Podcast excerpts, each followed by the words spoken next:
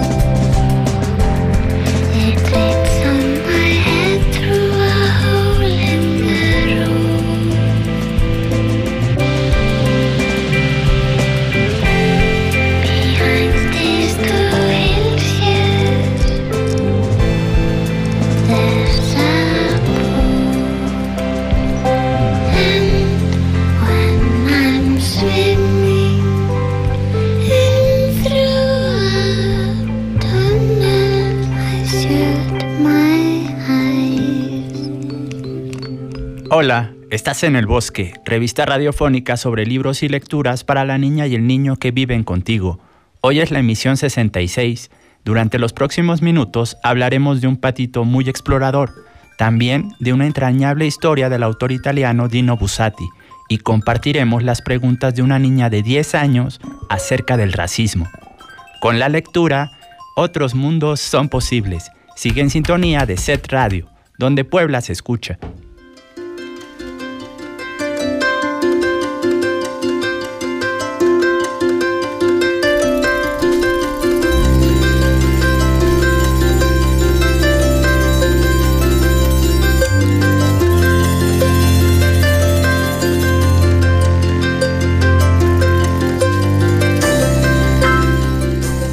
Érase una vez un hermoso y joven pato llamado Pink.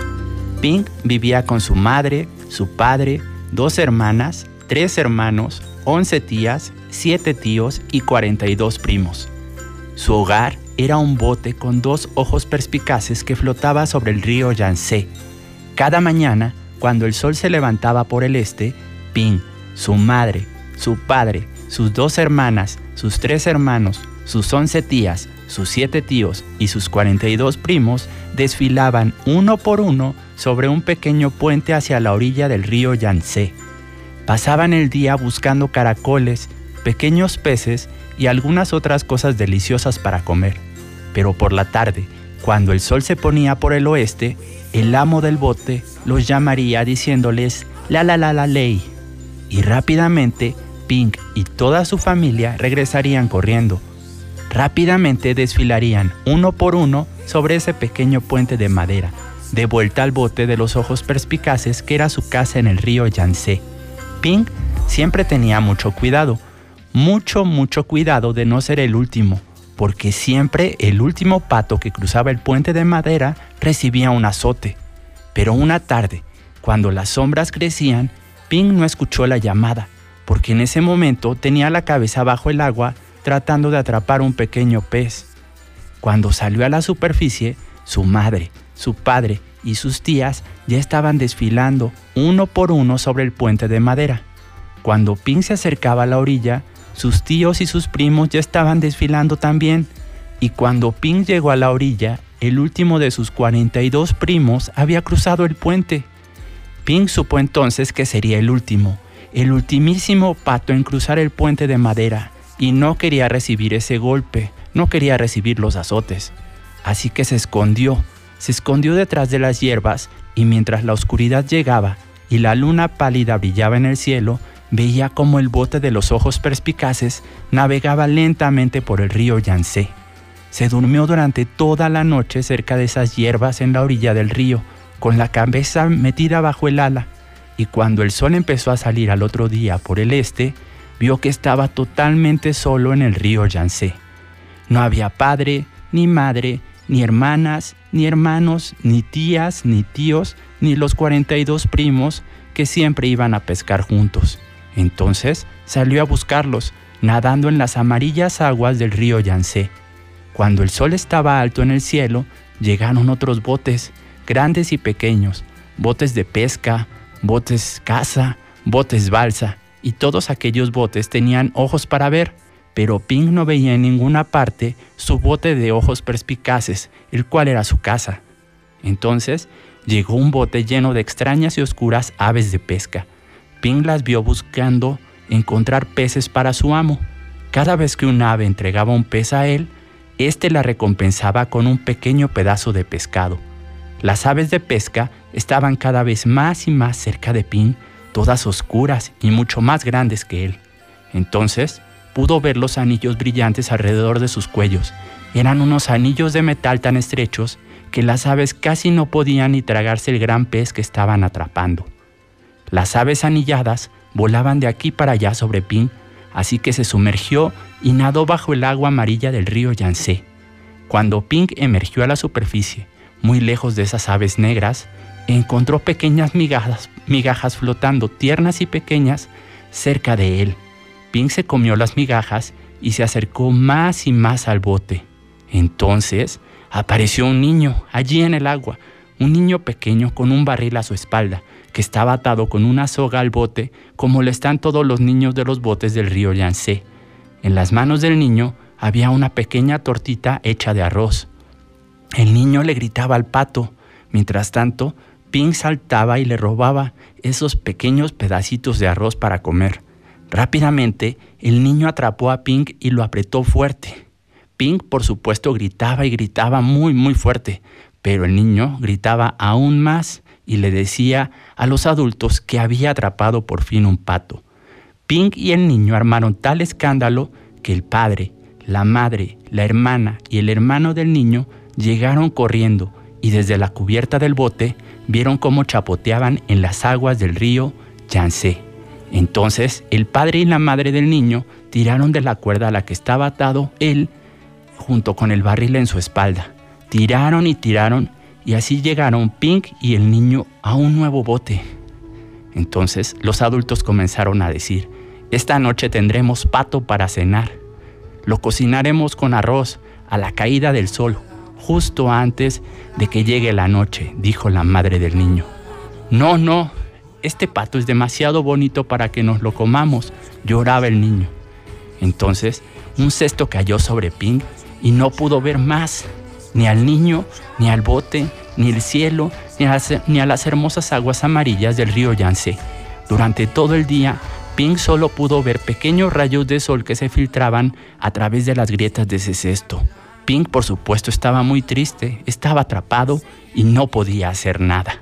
Este es el inicio de la historia de Pink, de los autores Marjorie Flack y Kurt Weiss. Está publicado por Editorial Picarona.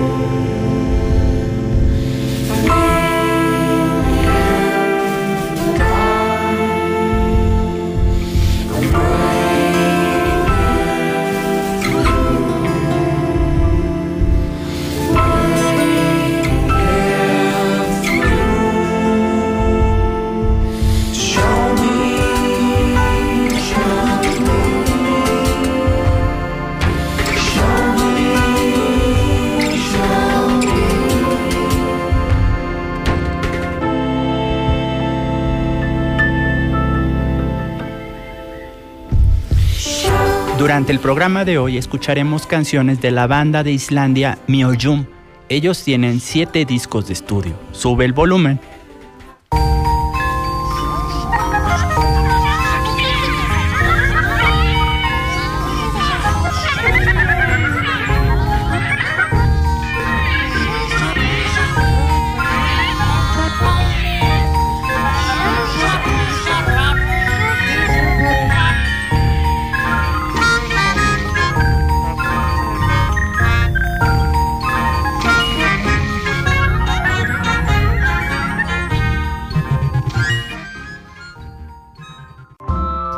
nosotros. En un momento regresamos a El Bosque. estamos de vuelta para descubrir más historias en el bosque. Comunícate a los teléfonos 22 22 73 77 16, 22 22 73 77 17, 800 224 3000, 224 3000.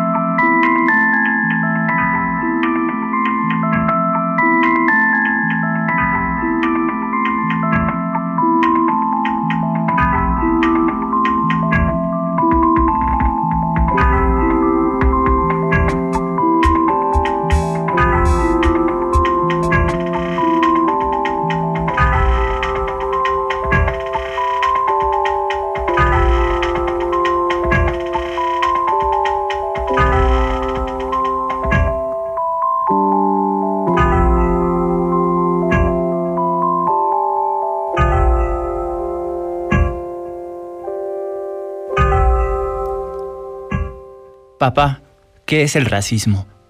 Es un comportamiento bastante extendido y común en todas las sociedades. Desafortunadamente se ha convertido en algo trivial en algunos países, pues hay mucha gente que no presta atención a este fenómeno. Consiste en desconfiar de las personas con características físicas y culturales distintas de las nuestras, e incluso también en despreciarlas. Papá, cuando dices común, ¿significa que es algo normal? No. Que un comportamiento sea habitual y corriente no significa que sea normal. En general, el hombre tiende a desconfiar de los que son diferentes a él, de los extranjeros, por ejemplo. Es una actitud tan antigua como el propio ser humano. Es universal, afecta a todos los países del mundo. Papá, si afecta a todo el mundo, yo también puedo ser racista. Para empezar, debes entender que lo espontáneo en las niñas y los niños es no ser racistas. Los niños no nacen racistas. Si sus padres o sus familiares no les han inculcado ideas racistas, no hay motivo para que lo sean. Pero si te convencen de que las personas de piel blanca son superiores a las que la tienen negra, si tú crees esa frase, podrías tener un comportamiento racista hacia las personas de raza negra. Papá, ¿qué se siente cuando uno cree que es superior a los demás? Sentirse superior es, por ejemplo, pensar que por el hecho de tener la piel blanca eres más inteligente que otra persona con la piel de otro color pero los rasgos físicos del cuerpo humano, los que nos distinguen a unos de otros, no implican ninguna desigualdad. ¿Tú crees, papá, que yo, cuando sea mayor, me pueda convertir en una persona racista? Es posible que llegues a hacerlo. Todo depende de la educación que te demos, tu madre y yo. Tus maestros también. Por eso conviene estar prevenido, para que eso no ocurra. Hay que aceptar la idea de que cualquier niña y que cualquier niño así como cualquier adulto, es capaz algún día de tener un sentimiento de rechazo y comportarse mal con algunas personas que no le han hecho nada, simplemente porque son distintas de él. Eso ocurre muy a menudo, todos los días. Cualquiera de nosotros puede tener en alguna ocasión un mal gesto o un mal sentimiento hacia alguien. Esa persona te desagrada porque no te resulta familiar. Piensas que tú eres mejor y tienes un sentimiento de superioridad o de inferioridad hacia ella. Rechazas a las personas que son distintas a ti. No quieres que vivan en tu vecindario o en tu edificio, en tu barrio o cerca de tu casa. Menos aún tenerlos como amigos, solo por el hecho de ser diferentes. Papá, ¿solo por ser diferentes? Sí, solo por eso. La diferencia es lo contrario de la semejanza, de lo que es idéntico. La primera diferencia entre los seres humanos y la más evidente es el sexo. Un hombre se considera y se siente diferente a una mujer y viceversa, aunque este tipo de diferencia provoca atracción. El individuo o la persona a la que llamamos diferente, entrecomillado por supuesto, tiene un color de piel distinto del nuestro, habla otro idioma, cocina otras comidas, tiene otros hábitos de vida, celebra otras fiestas, entre otras cosas. Existe la diferencia que se manifiesta en los rasgos físicos, como la estatura, el color de la piel, el color de los ojos, la forma de la nariz o de los labios. Existe la diferencia de comportamiento, de mentalidad o inclusive la religión. Papá, ¿entonces al racista no le gustan los idiomas, las comidas ni los colores que no sean los suyos? No, no se trata de eso. Puede que a un racista le guste aprender otros idiomas porque los necesita para su trabajo o porque le gusta viajar, pero a la vez es posible que tenga una opinión negativa e injusta de la gente que hable esos idiomas. Esa misma persona ah, podrá aprender, por ejemplo, vietnamita, le encantará la cocina de Vietnam y a la vez puede que se niegue a alquilarle una habitación a un estudiante de ese país. El racista es el que piensa que cualquier cosa que se aleje de lo que a él le resulta familiar amenaza su vida. Papá, ¿el racista cree que lo amenazan las personas que son diferentes a él? ¿Es el racista el que siente miedo? Sí, generalmente tiene mucho miedo de quien no se parece a él. Tiene un complejo de inferioridad y a la vez un complejo de superioridad. Las dos cosas vienen a ser lo mismo, puesto que su comportamiento, tanto en un caso como en otro, se basa en el desprecio. Papá, ¿la persona que siente desprecio también siente miedo? El ser humano necesita sentirse resguardado El ser humano necesita sentirse seguro. No le gusta demasiado que le rompan sus esquemas y sus certidumbres. Tiende a desconfiar de lo nuevo. A menudo siente miedo de lo que desconoce. Teme a la oscuridad porque no ve qué ocurre cuando las luces están apagadas. Se siente indefenso ante lo desconocido. Se imagina cosas horribles que no corresponden a la realidad. A veces, nada justifica su miedo y sin embargo, lo siente. Por mucho que intente razonar, reacciona como si existiera una amenaza real. El racismo no es un comportamiento justo ni razonable. Papá, si el racista es un hombre que tiene miedo, el jefe de, un partido, por ejemplo, que no quiere que vengan los extranjeros a nuestro país, debe de sentir siempre miedo. Pero cuando lo veo, por ejemplo, en la televisión o en internet, el que tiene miedo soy yo. Me asusta con sus gritos, sus gestos y sus caras. El otro día lo vi enfadarse con un periodista y dar de golpes en la mesa. Sí, todos sabemos que los jefes de los partidos políticos son generalmente reconocidos por su agresividad, expresan su racismo en forma violenta, transmiten información falsa a los ciudadanos para asustarlos, juega con el miedo real que sienten muchas personas. Les cuenta, por ejemplo, que los centroamericanos que vienen a México les quitan el trabajo a los mexicanos, que, por ejemplo, también necesitaríamos otros hospitales y otras cosas. Y eso no es cierto. Muchas veces las personas que vienen de otros lugares cargan con trabajos desagradables que los mexicanos no queremos hacer. A veces los centroamericanos trabajan de mejor forma que nosotros, pero no lo reconocemos. Ellos también tienen derecho a trabajar y por supuesto, como decías en el caso de los hospitales, a ser atendidos si cayeran enfermos. Estas son solo algunas de las preguntas que aparecen en el libro Papá, ¿qué es el racismo? del autor Tahar Ben Jelun. Está publicado por el sello editorial Alfaguara.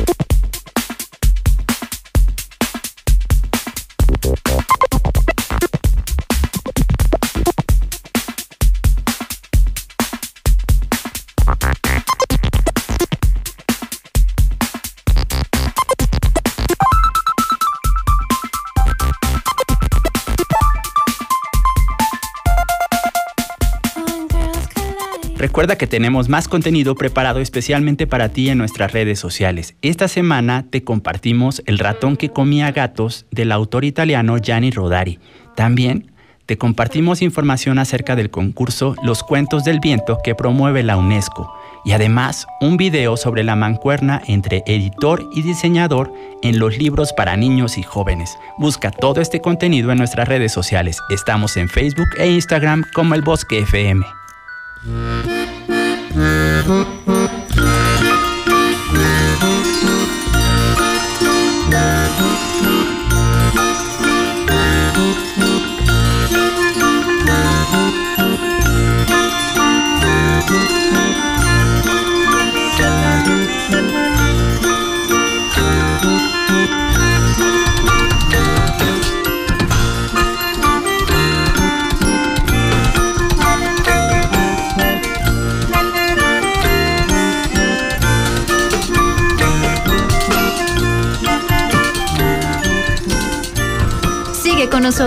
En un momento, regresamos a El Bosque. Estamos de vuelta para descubrir más historias en el bosque. Comunícate a los teléfonos 2222 7377 16, 2222 7377 17, 800 224 3000, 224 3000.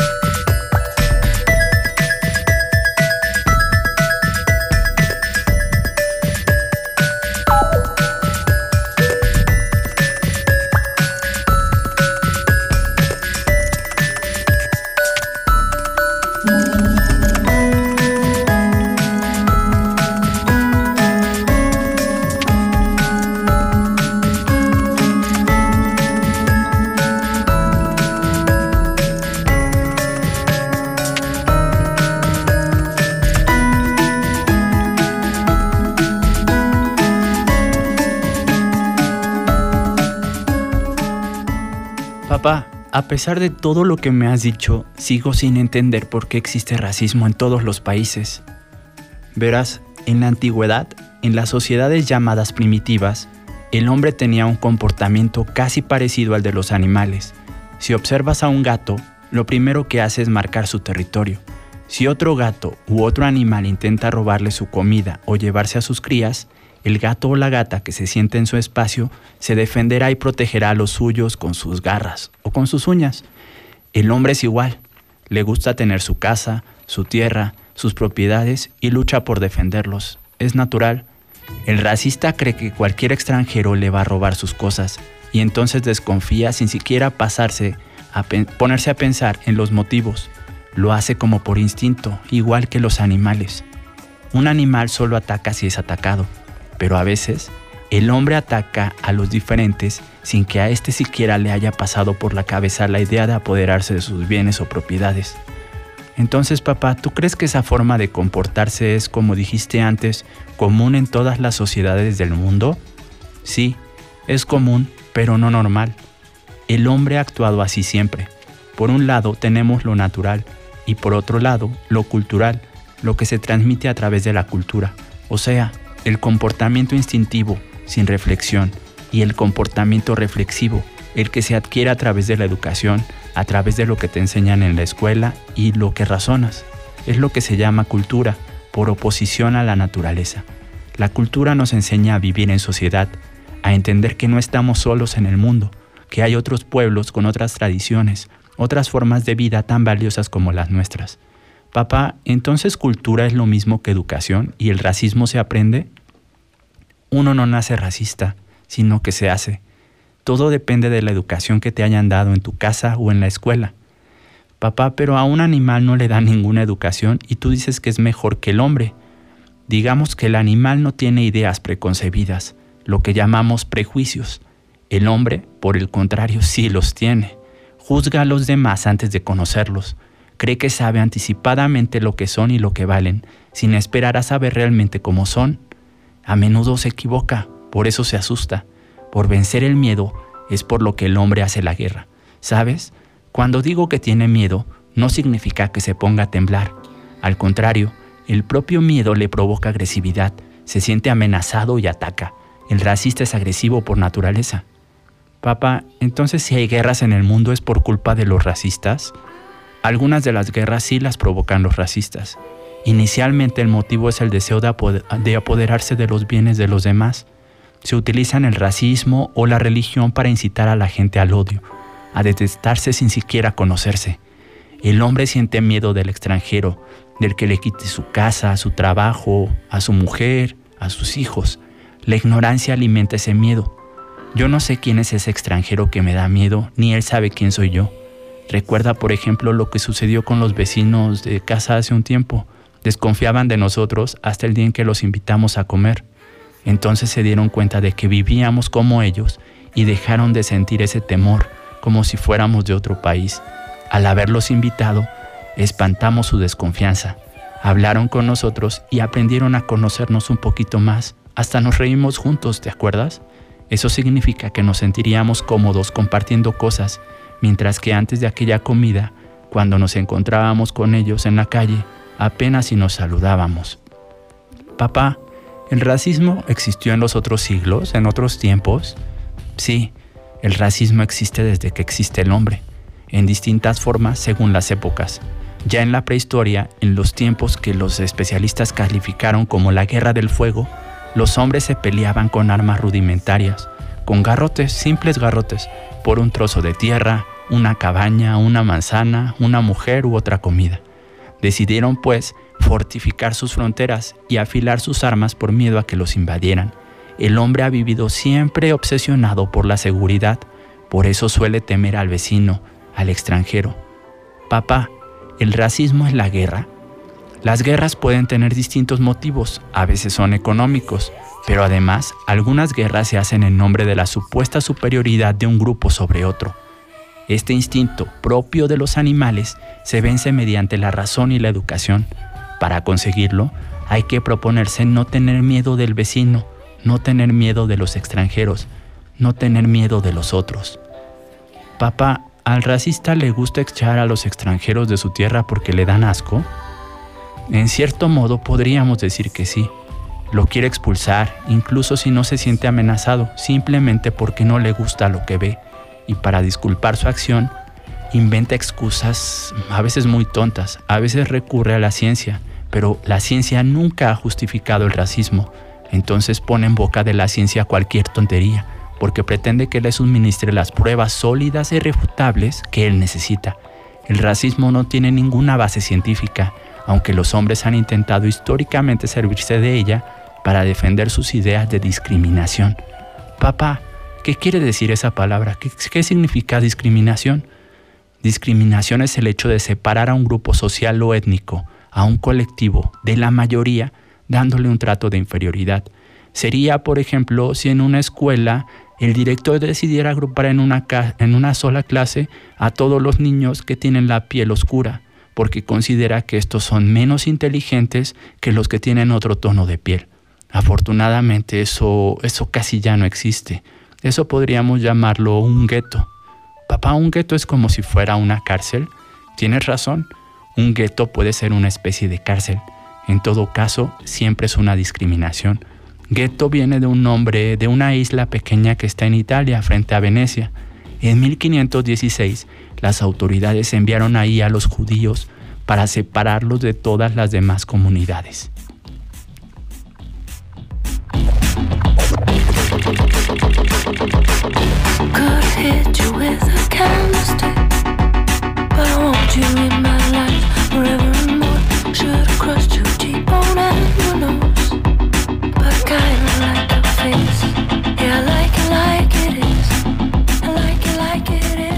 Papá, en la escuela la maestra nos ha enseñado que hay varias razas, blancos, amarillos, negros. El otro día nos dijo que un compañero era de raza negra.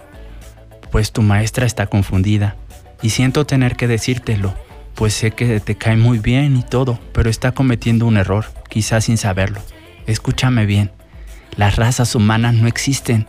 Existe un género humano en el que están comprendidos los hombres y las mujeres unas personas de color, altas o bajas, con aptitudes diferentes y variables, y luego hay varias razas animales. La palabra raza no debe utilizarse para referirse a la diversidad humana. Ese concepto no tiene una base sólida. Ha sido utilizado para exagerar los efectos de las diferencias aparentes, es decir, las apariencias físicas simplemente. No nos debemos basar en las diferencias físicas, el tono de la piel, la estatura, las facciones de la cara, para dividir a la humanidad de manera jerárquica, o sea, en estratos que indican que hay unos hombres y mujeres situados en un nivel superior y hay otros hombres y mujeres situados en un nivel inferior.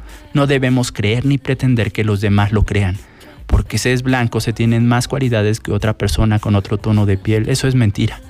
Te propongo que no utilices la palabra raza. Ha sido tan explotada por la gente mala que más vale que la sustituyas por género humano este se compone de grupos diversos y diferentes. Por las venas de todos los hombres y las mujeres del planeta corre sangre del mismo color, independientemente de que su tono de piel sea uno o sea otro. Estas son otras preguntas que aparecen en el libro Papá, ¿qué es el racismo? del autor Tahar Ben Jelun, publicado por el sello editorial Alfaguara.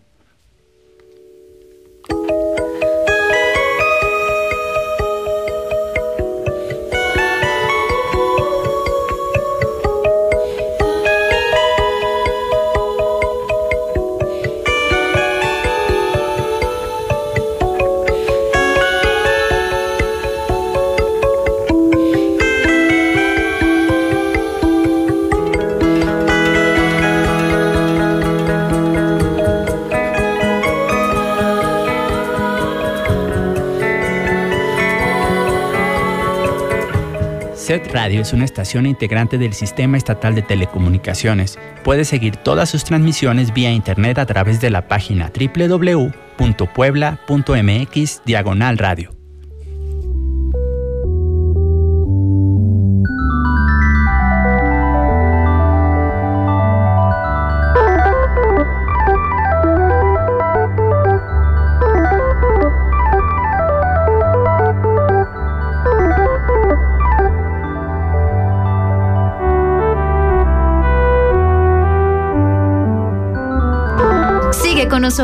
En un momento, regresamos a El Bosque. Estamos de vuelta para descubrir más historias en el bosque. Comunícate a los teléfonos 2222 7377 16, 2222 7377 17, 800 224 3000, 224 3000.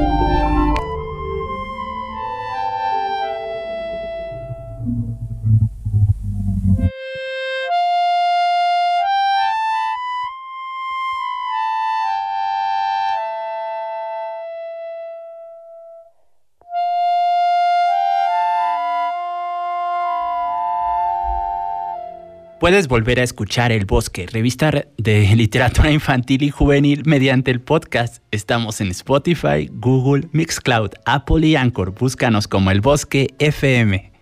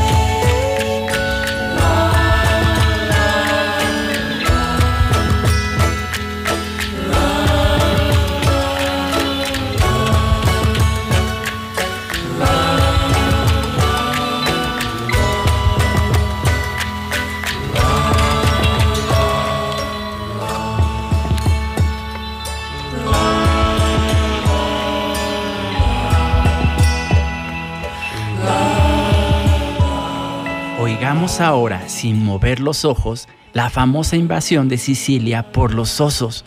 Sucedió en los tiempos de Maricastaña, cuando las bestias son buenas y el hombre no engaña. En aquellos tiempos, Sicilia no era como ahora, sino de otra manera. Altas montañas se alzaban al cielo, con la cima cubierta de hielo, y en medio de las montañas los volcanes tenían forma de panes. Especialmente había uno que formaba una bandera con el humo, y de noche aullaba como un loco, no ha dejado de aullar ni siquiera un poco. En las oscuras cuevas de las montañas vivían los osos comiendo castañas, setas, trufas y brotes de nebro buscaban, comían sin parar hasta que se hartaban. Bien, muchos años antes, mientras el rey de los osos, Leoncio, con su hijo Tonio, buscaba setas por los montes, dos cazadores le habían robado al pequeño. El padre se había alejado un momento por un despeñadero y ellos habían sorprendido a los sesnos solo e indefenso. Le habían atado como un paquete y le habían bajado por los precipicios hasta el fondo del valle. Tonio, Tonio, llama fuerte, pero las horas pasan eternas. Responde al eco de las cavernas y alrededor un silencio de muerte. Se pregunta, ¿dónde estará? ¿Le habrán llevado a su ciudad? Finalmente, el rey de los osos volvió a su guarida y contó que su hijo había muerto, despeñado desde una roca. No había tenido valor para decir la verdad. Hubiera sido una vergüenza para un oso. Imagínense ahora para el rey de los osos. A final de cuentas, lo había dejado capturar. Desde aquel día no había vuelto a tener paz. ¿Cuántas veces había pensado en bajar entre los hombres a buscar a su hijito? Pero ¿cómo hacerlo solo? Un oso en medio de los hombres lo matarían y encadenarían, y entonces adiós. Así pasaban los años.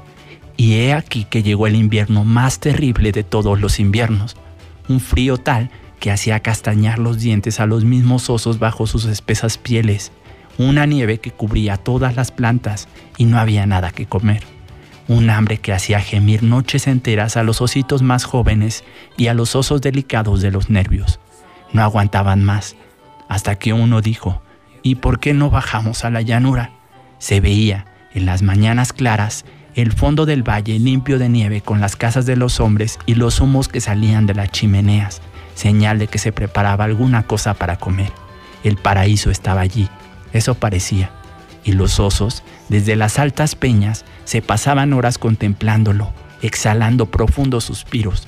Bajemos a la llanura, mejor luchar contra los hombres que morir de hambre aquí arriba decían los osos más entusiasmados. Entonces el rey Leoncio, a decir verdad, dijo que no le disgustaba la idea. Sería una buena ocasión para buscar a su hijito. El peligro, si todo el pueblo bajaba en masa, sería mucho menor. Los hombres se lo pensarían dos veces antes de afrontar un ejército así. Ignoraban los osos, incluso el rey Leoncio, cómo eran en realidad los hombres, cuán malos y astutos pueden ser qué armas tan terribles pueden usar, qué trampas saben elegir para aprisionar a los animales. Eso los osos no lo sabían. Los osos no tenían miedo y decidieron entonces dejar las montañas para bajar a la llanura y a las casas de los hombres.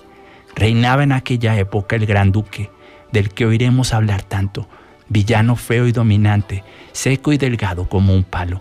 Pero ¿quién podrá nunca apreciar al gran duque, cruel tirano? Habría que decir ahora que unos meses antes, el profesor de Ambrosis, el astrólogo de la corte, había profetizado que de las montañas descendería un ejército invencible, que el gran duque sería derrotado y que el enemigo se apoderaría de todo ese país. El profesor de Ambrosis habló así porque estaba seguro del asunto, basándose en cálculos hechos con las estrellas. Pero imaginen al gran duque, lleno de rabia, Incluso hizo arrojar al astrólogo del palacio después de haberle golpeado. No obstante, como era supersticioso, ordenó a sus soldados subir a las montañas y matar a todos los seres vivientes que se encontrasen. Así pensaba, no quedaría nadie en los montes y nadie podría bajar a conquistar su reino. Los soldados partieron, armados hasta los dientes, y mataron sin misericordia a todos los seres vivientes que encontraron allá arriba. Eran viejos leñadores, pastorcillos, ardillas, marmotas y hasta inocentes pajarillos. Tan solo se salvaron los osos, escondidos en sus profundísimas cavernas, y el viejo de la montaña, el gran viejo misterioso que nunca podrá morir y que nadie sabe con certeza dónde puede estar. Este es el inicio del fantástico libro La famosa invasión de Sicilia por los osos. El autor es el italiano Dino Bussati, que además de escritor fue periodista y pintor, un gran autor italiano. Este es un clásico para la infancia que interesa a lectores de todas las edades porque podemos encontrar en él fábula, aventura, magia, humor y una gran historia sobre el verdadero valor de la amistad y la generosidad, además de una excelente idea sobre el desapego hacia el lujo y el poder, que lo que más importa siempre es la dignidad. La famosa invasión de Sicilia por los, ojos, por los osos de Dino Bussati está publicado por el sello editorial Gadir.